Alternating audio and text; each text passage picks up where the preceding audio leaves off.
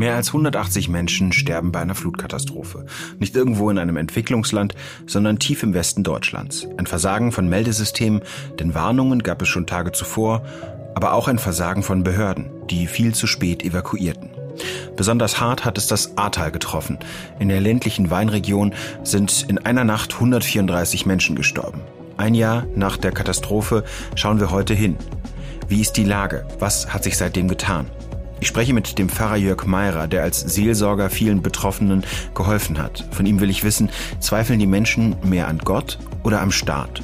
Viele Flutopfer, die teilweise alles verloren haben, sind zornig. Unbürokratisch sollten sie Hilfe bekommen, aber das Geld für den Wiederaufbau fließt nur langsam.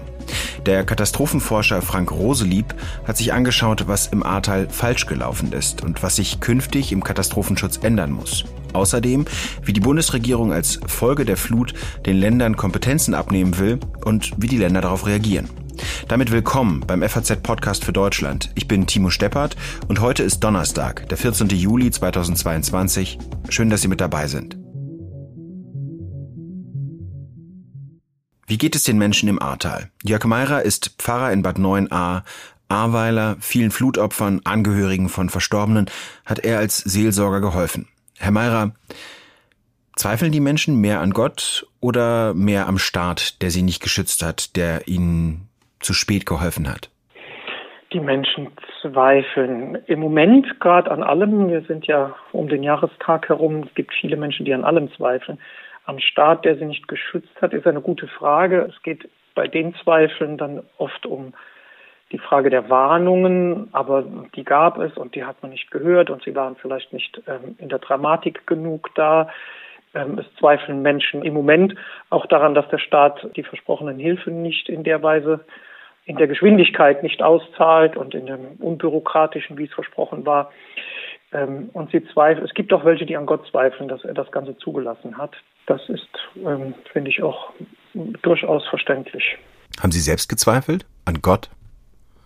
Ich habe an Gott nicht gezweifelt. Ich habe die Frage, ob es ihn gibt oder äh, was er damit zu tun hat, so nie gestellt.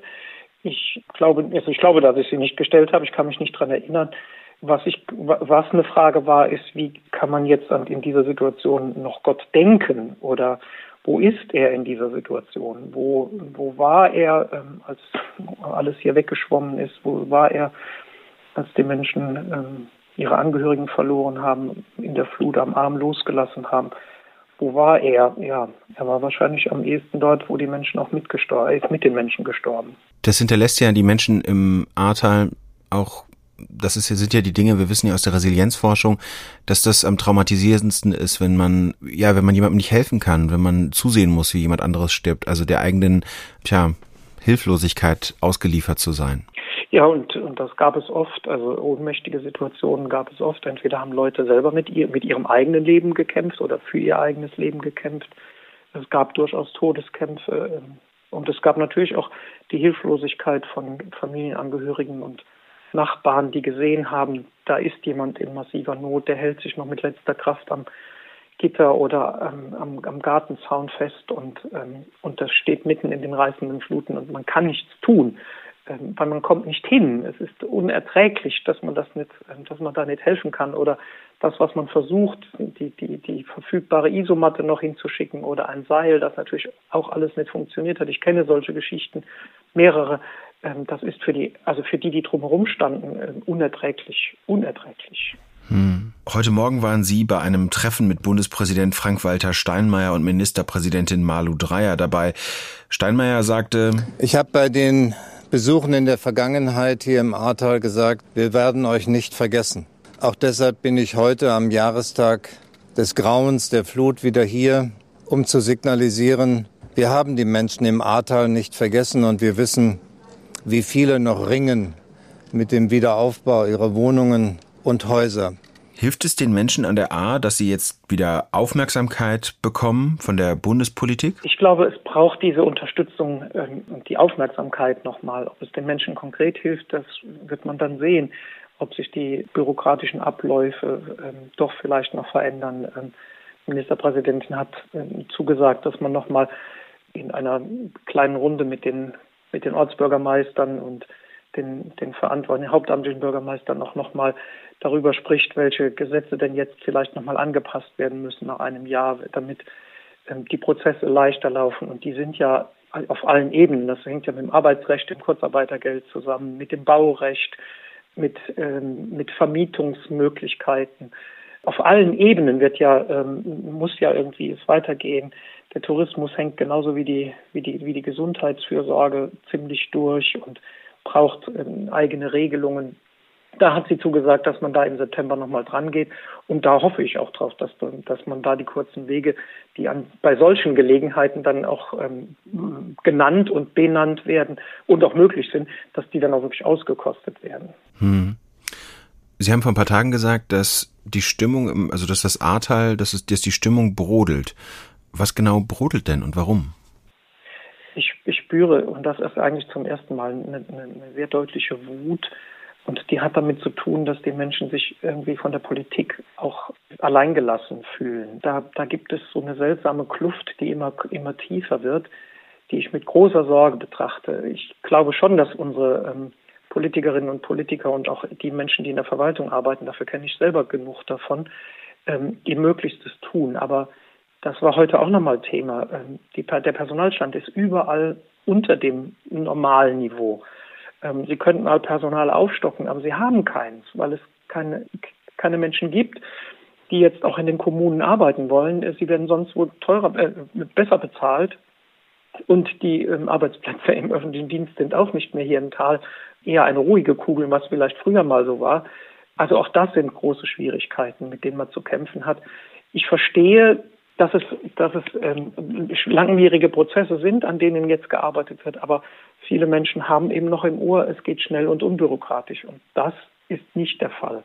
Das war vielleicht nie der Fall, ähm, aber da müssen, glaube ich, unsere Politikerinnen und Politiker auch deutlich ehrlicher nochmal sein und sagen, ja, wir brauchen auch noch Zeit und wir, wir müssen hier noch durchhalten. Und äh, ob wir die Hälfte geschafft haben, wissen wir noch nicht. Mhm. Und da brauchen wir, glaube ich, die Unterstützung sowohl der Ministerpräsidentin und ihres ganzen Stabes im Land, als auch der Bundespräsident, der ja wenig politische äh, Einflussnahme hat, aber ähm, auf seine Weise sicher nochmal mithelfen kann, dass mhm. wir nicht vergessen werden und dass Dinge auch sich ändern. Mhm. Heute Abend, was ist der 14. Juli, genau vor einem Jahr, hat die Katastrophe ihren Lauf genommen. Also die Nacht ist die entscheidende Zeit. Wie verbringen Sie den Abend? Wie verbringen Sie die Nacht? Ähm, den Abend, ich werde zur Gedenkveranstaltung gehen, ähm, die, die öffentliche Veranstaltung, eine zentrale Veranstaltung hier bei uns im Kurpark, ähm, wo auch ähm, der, der, Verstorbenen gedacht wird. Ähm, da will ich auch für die Menschen da sein, die dorthin kommen und ähm, sicher auch mit hochgemischten Gefühlen da sind. Ich werde dort sein, wo die Menschen sind. Ich werde mich auch nochmal in der Stadt aufhalten wie ich selber äh, den Abend verbringe, habe ich noch überhaupt nicht nachgedacht. Es wird sich zeigen, wo, wo ich gebraucht werde und wo ich noch sein kann und welche Gespräche und Begegnungen da sein werden. Vielen Dank, Herr Meirer. Von Jörg Meirer ist gerade das Buch erschienen, Zusammenhalten als Seelsorger im Ahrtal, das wirklich sehr interessant ist und sehr lesenswert. Vielen Dank Ihnen und alles Gute. Danke, Herr Stoppert. Eine Sache, die viele Menschen aufregt, von den staatlichen Hilfen bekommen die Betroffenen zunächst nur 20 Prozent vom Land Rheinland-Pfalz ausgezahlt. Für alles Weitere müssen sie Rechnungen vorlegen. Das Geld also erstmal vorstrecken. Und das ist natürlich eine ganze Menge. In Nordrhein-Westfalen hat man sich für eine unkompliziertere Lösung entschieden. 40 Prozent der Gesamtsumme werden direkt ausgezahlt. Der Rest muss abgerechnet werden. Erstmal schafft das aber ein bisschen Ruhe bei Betroffenen, weil sie mehr Geld zur Verfügung haben. Ein Untersuchungsausschuss, den der Landtag von Rheinland-Pfalz im vergangenen Herbst einberufen hat, der befasst sich damit, was in der Flutnacht falsch gelaufen ist. Gegen den ehemaligen Landrat von Ahrweiler, Jürgen Pföhler, ermittelt die Staatsanwaltschaft in Koblenz. Bislang ist noch keine Anklage erhoben worden. Stefan Wefelscheid sitzt für die Freien Wähler im Untersuchungsausschuss. Er sagt, ja, in Ahrweiler ist so praktisch äh, alles schiefgelaufen, was man sich äh, vorstellen kann. Da hat eigentlich nicht so geklappt, wie es äh, vom System her vorgesehen war. Äh, das fängt an damit, dass in der technischen Einsatzleitung in Ahrweiler im Grunde nur eine Art Notbesetzung, nenne ich das jetzt mal, arbeiten konnte. Weil äh, viele der Leute, die eigentlich dort zum Einsatz kommen soll, sollten, selber Wehrleiter waren und in ihren Gebieten im Einsatz waren. Das Versagen geht noch weiter. Es wurde kein Verwaltungsstab gebildet. Es gab keine Kommunikation zwischen den Teilabschnitten der A. Da spricht man von einer Meldekette, dass sich nämlich die Gemeinden untereinander einfach über das Ausmaß der Flut informieren können. All das war nicht festgelegt und normalerweise hätte das ein Einsatz- und Alarmplan regeln müssen, den der Landkreis hätte haben müssen, hatte ihn aber nicht.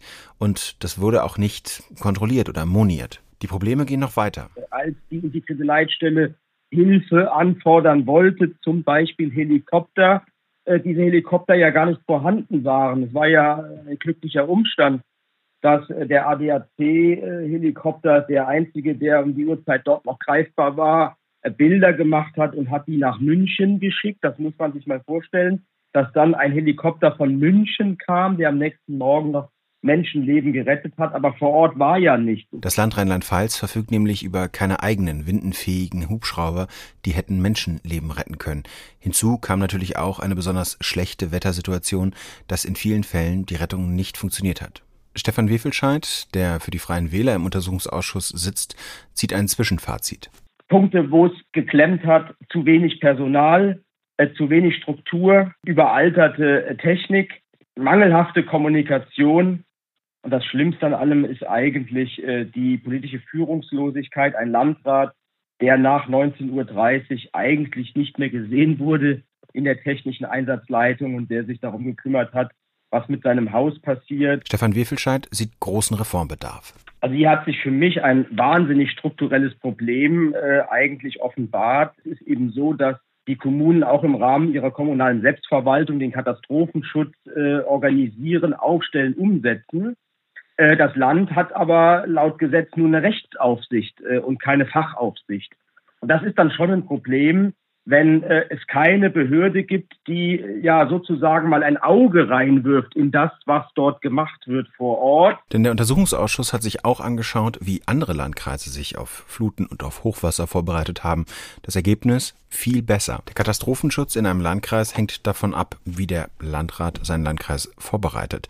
Das kann natürlich nicht die Lösung sein. Stefan Wiefelscheid sagt deshalb, das sind natürlich alles Dinge, äh, wo das Land meines Erachtens äh, viel früher ein Auge hätte drauf haben müssen und wo jetzt eigentlich auch, und das ist eine Erkenntnis aus dem Verfahren, ähm, Zeit zum Handeln ist. Es kann so nicht weitergehen, dass das Land nur eine Rechtsaufsicht ausübt. Das Land bedarf äh, auch einer Fachaufsicht.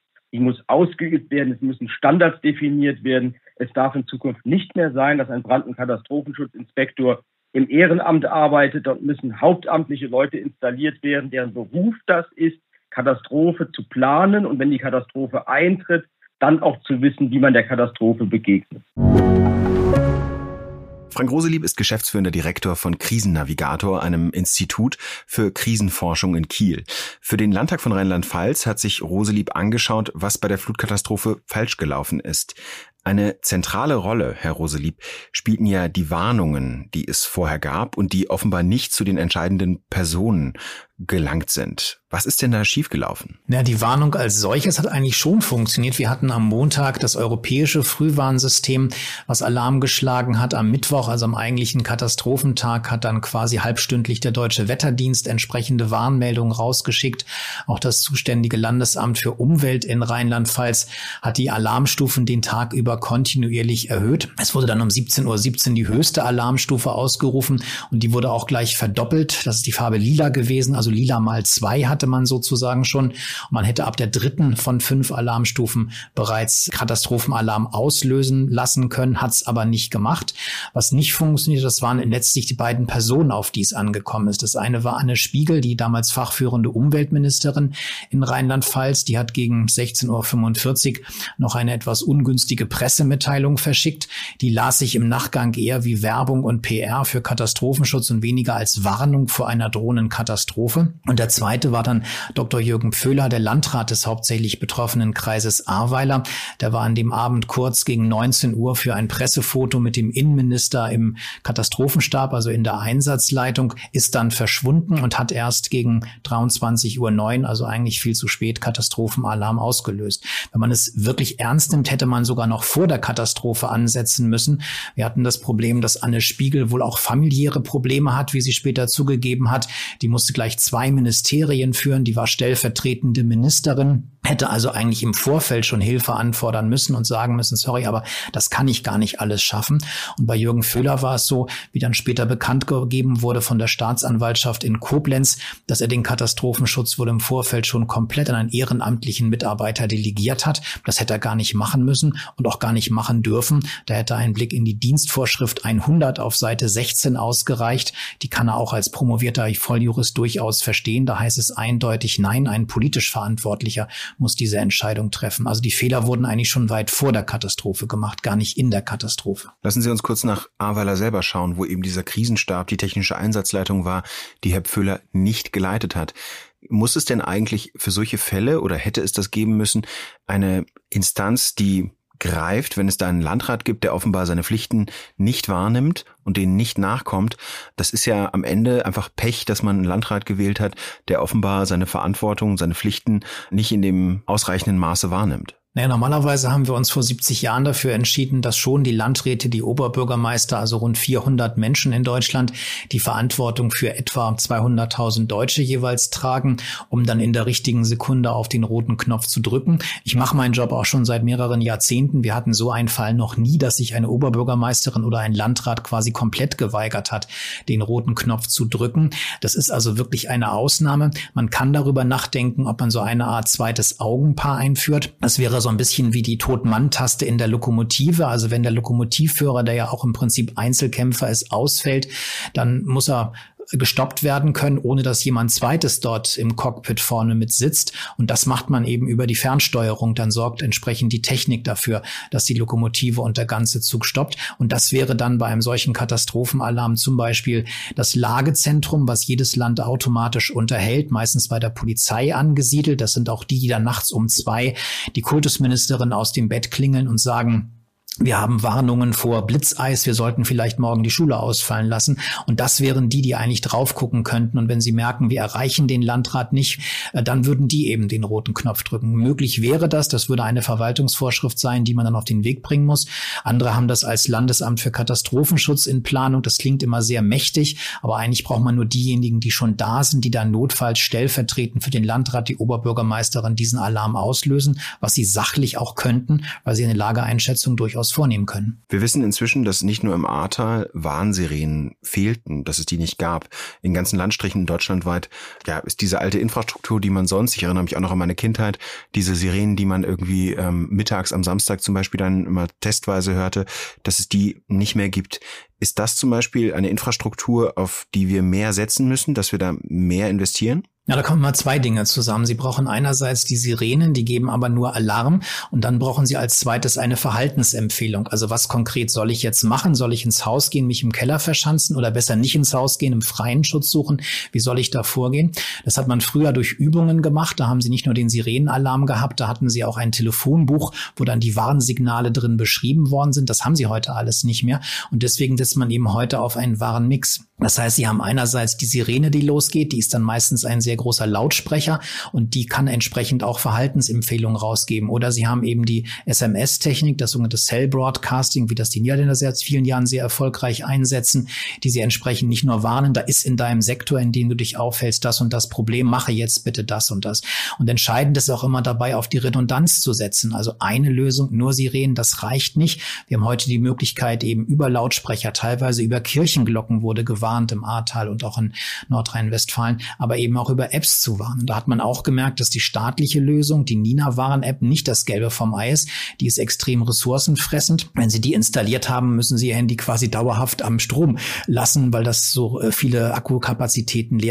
Die hat auch im Ahrtal keinen Alarm gegeben. Das Konkurrenzprodukt von der Fraunhofer Gesellschaft, Katwan, das hat es gemacht. Darum wäre eigentlich einerseits eine Mischung aus verschiedenen Kanälen und andererseits auch ein gesunder Wettbewerb um die besten beste Lösung das Richtige. Und das muss eben ergänzt werden durch Übungen. Das kann ein nationaler Warntag sein, der ist jetzt zweimal ausgefallen oder fehlgeschlagen. Aber es kann eben auch so eine Grundsensibilisierung sein, die man im Volk und in der Bevölkerung erreicht. Das machen andere Länder deutlich besser. Noch als letzte Frage, was muss Rheinland-Pfalz speziell, wo es ja besonders schief gelaufen ist, wo besonders viele Menschen sterben mussten, was muss das Land womöglich im Speziellen ändern? Es gibt ja andere Bundesländer, die womöglich da auch gewissen Vorbildcharakter haben. Ja, wir unterscheiden immer den sogenannten Quick Fix, also die Maßnahmen, die man sehr schnell umsetzen kann nach einer Katastrophe und eben das Follow-up, also die Maßnahmen, die diskussionswürdig sind, wo sie auch politisch erstmal die Mehrheiten für finden müssen.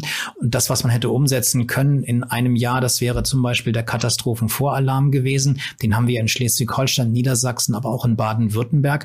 Der hatte mal den Vorteil, dass man das sehr niedrigschwellig macht. Das heißt, der Landrat, die Oberbürgermeisterin, die können schon mal vorwarnen, da kommt was auf uns zu. Bürger, passt bitte auf auf oder auch die Einsatzkräfte vorwarnen. Da hätte also Rheinland-Pfalz einfach nur den Gesetzestext aus Schleswig-Holstein oder Baden-Württemberg abschrei abschreiben und ins äh, Parlament einbringen müssen, dann wäre das zügig durch gewesen. Und die zweite Sache, die man natürlich im Follow-up hat, ist, dass dann die Menschen auch nicht alleine gelassen werden dürfen. Wir haben gesehen, wie schnell nach den Terroranschlägen 2001 sehr umfangreiche Änderungen beschlossen wurden. Wir haben gesehen, wie zügig die Aufnahme von Ukraine-Flüchtlingen klappte, aber auch damals 2015 während der großen Syrien-Flüchtlingswelle Kurzwelle. Und da vergleichen die Menschen natürlich und sagen, warum ging das da so schnell und warum dauert das heute so langsam? Also die Instrumente liegen bereit, auch die Möglichkeiten liegen bereit. Dann bedarf es wirklich eines tatkräftigen Krisenmanagers, der sie umsetzt. Es fehlt so ein bisschen der Matthias Platzek, der damals als Landgraf oder Deichgraf in Brandenburg die Flutkatastrophe bewältigt hat oder ein Helmut Schmidt Anfang der 60er Jahre. Der fehlt so ein bisschen, um das Thema in Rheinland-Pfalz und vielleicht auch in Nordrhein-Westfalen wirklich nachhaltig voranzutreiben. Danke, Frank Roselieb. Gerne. Föderalismus ist kompliziert, aber er hat zumindest klare Regeln. Die stehen im Grundgesetz. Der Bund kümmert sich um den Verteidigungs- und Spannungsfall, die Länder um den Katastrophenschutz. Trotzdem will die Ampel jetzt Konsequenzen aus der Flut vor einem Jahr ziehen und ein Gesetz auf den Weg bringen. Meine Kollegin Helene Bobrowski aus dem Parlamentsbüro der FAZ in Berlin kümmert sich um Sicherheitsthemen. Helene, was plant die Ampel? Genau, Nancy Faeser, die Bundesinnenministerin, hat einen Neustart des Bevölkerungsschutzes gestern verkündet und hat vor allem so Leitlinien vorgestellt. Also wir wollen früher warnen, wir wollen immer vorbereitet sein, wir wollen besser im Einsatzfall helfen. Es ist aber auch an einigen Stellen konkreter geworden. Zum Beispiel, was die Warnung angeht, wollen die ein sogenanntes Cell Broadcast in Deutschland ausrollen. Das soll ein System sein, wo Warnhinweise eben direkt auf das Handy geschickt werden. Zum Beispiel irgendwie es droht ein starker Regen, gehen Sie heute nicht mehr in den Keller oder ähnliches. Und dann hat sie noch einige andere Maßnahmen angekündigt, zum Beispiel den Aufbau von Zeltstädten für ungefähr 5000 Leute. Das gibt es jetzt schon in Berlin-Tegel. Das soll es auch an anderen Standorten in Deutschland geben. Es soll also einen Bevölkerungsschutztag ab 2023 geben, an dem die Menschen sensibilisiert werden für das Thema, das ja, sage ich mal, bis zur Pandemie und erst recht bis zur ja, Katastrophe im Ahrtal gar nicht so auf dem Schirm war der Leute. Hm. Wie sehen das denn die Länder, die ja eigentlich dafür zuständig sind? Fühlen die sich da, haben die das Gefühl, dass man ihnen in die Kompetenzen greift? Hm, also bei bestimmten Maßnahmen müssen die Länder mitentscheiden, wie zum Beispiel diesen Bevölkerungsschutztag. Aber ansonsten finden sie es eigentlich okay, dass der Bund äh, solche Rahmenbedingungen äh, schafft. Aber was sie auf gar keinen Fall wollen, ist eigene Kompetenzen abgeben. Also das hat der Bund jetzt schon mehrfach versucht, äh, mit den Ländern da ins Gespräch zu kommen, ob man nicht das ähm, Bundesamt, das es ja auch gibt, das sogenannte BBK, ob man das nicht irgendwie in der Kompetenz etwas erweitert, was eine Grundgesetzänderung nach sich ziehen würde. Es gab jetzt auch von der FDP einen Vorschlag, dieses BBK zu einer sogenannten Zentralstelle zu machen, dass es also die Arbeit zwischen Bund und Ländern äh, besser koordinieren kann und, und dafür auch tatsächlich dann die grundgesetzliche Zuständigkeit hat. Auch das wollen die Länder auf gar keinen Fall. Da sind sie ziemlich klar. Die Länder wollen aber, und das ist nicht nur beim Bevölkerungsschutz so, sondern auch in anderen Punkten, gerne mehr Geld haben auf der Innenministerkonferenz. Anfang Juni haben sie jetzt gesagt, sie wollen 10 Milliarden Euro in den kommenden zehn Jahren haben. Und Nancy Faeser hatte damals noch so gesagt, ja, ja, das muss ja am Ende der Haushaltsgesetzgeber, also das Parlament, entscheiden. Jetzt gestern klang das schon etwas zurückhaltend. Da sagte sie so, naja, das müssen wir gemeinsam investieren und nicht jetzt nur der Bund. Also man kann es auf die Formel bringen, die Länder wollen Geld, aber keine Kompetenzen abgeben. Hm. Kommen wir nochmal auf dieses BBK, das du nanntest. Das ist ja das Bundesamt für Bevölkerungsschutz und Katastrophenhilfe. Das klingt ganz schön groß und nach weitreichenden Kompetenzen. Bislang ist es ja das auf jeden Fall nicht, dass es besonders weitreichende Kompetenzen hat. Vielleicht kannst du uns erklären, was macht es bislang und was könnte daraus werden? Also welche Kompetenzen könnte es tatsächlich noch bekommen? Also tatsächlich kannte ja kaum jemand das BBK vor der Pandemie. Ähm, das ist eine in Bonn angesiedelte Behörde im Geschäftsbereich des Innenministeriums, die aber wirklich faktisch keine Rolle spielte, weil, wie du in der Anmoderation gesagt hast, es nur für den Spannungs- und Verteidigungsfall zuständig ist eigentlich. Und den hat es in Deutschland, jedenfalls in der Geschichte der Bundesrepublik, ähm, noch nie gegeben. Das heißt, es dümpelte so ein bisschen vor sich hin, hat Lagebilder erstellt, hat diese Warn-App Nina irgendwie gemacht, die aber auch anfangs relativ unbekannt war und, und ja, war wirklich weitgehend unbekannt. Und in der Pandemie fragte man sich, oder oh, gibt es ein Amt für Bevölkerungsschutz? Was macht es eigentlich? Und kam zu der merkwürdigen Situation, dass man sagte, das ist eigentlich ein Amt wie gemacht für eine pandemische Situation, also Schutz der Bevölkerung, Verteilung von Masken, von Impfstoffen und sowas. Und man merkt, es ist dafür gar nicht zuständig. Dann gab es diese Debatte, was ich vorhin gesagt habe, Grundgesetzänderung ja, nein. Und man kam, Horst Seehofer, damals der Vorgänger von Nancy Faeser im Innenministerium, sagte dann, also wir ähm, werden jetzt diese ganzen äh, wirklich langwierigen Diskussionen um eine Grundgesetzänderung, da wissen ja zwei Drittel Mehrheit im Bundestag und im Bundesrat erforderlich. Das werden wir nicht führen, sondern wir werden jetzt pragmatisch die Dinge angehen, indem man nämlich ein sogenanntes gemeinsames Kompetenzzentrum beim BBK schafft. Und das ist jetzt auch tatsächlich die Neuerung, die Anfang Juni auf der Innenministerkonferenz beschlossen wurde. Das ist jetzt eine ja, eine Kooperationsplattform, so kann man das sagen, ähnlich, wer es kennt, wie das GTAX, das gemeinsame Terrorabwehrzentrum hier in Berlin, wo alle Behörden an einem Tisch sitzen, also die Behörden von Bund, Ländern, Kommunen und auch die Hilfsorganisationen, die sollen da ein sogenanntes 360-Grad-Lagebild erstellen und eben die ganze Situation im Auge behalten und im Krisenfall dann irgendwie auch koordinierend tätig sein. Das ist aber eben, deswegen sage ich Plattform, ohne dass ähm, es, also deswegen sage ich Plattform, ohne dass ähm, tatsächlich dieses Amt mehr Kompetenzen im Rechtssinne bekommt, soll das eben auf diese pragmatische, faktische Art und Weise gelöst werden, dass man ähm, einfach besser kooperiert. Mhm. Vielen Dank, Helene. Sehr gerne. Das Land Rheinland-Pfalz will übrigens vorerst keine gesetzlichen Konsequenzen ziehen. Erst soll eine Enquete-Kommission die Reformvorschläge erarbeiten. Das dauert aber noch bis Herbst nächsten Jahres, also bis der Bericht vorgelegt wird. Vorher will die Landesregierung keine Reform des Brand- und Katastrophenschutzgesetzes angehen.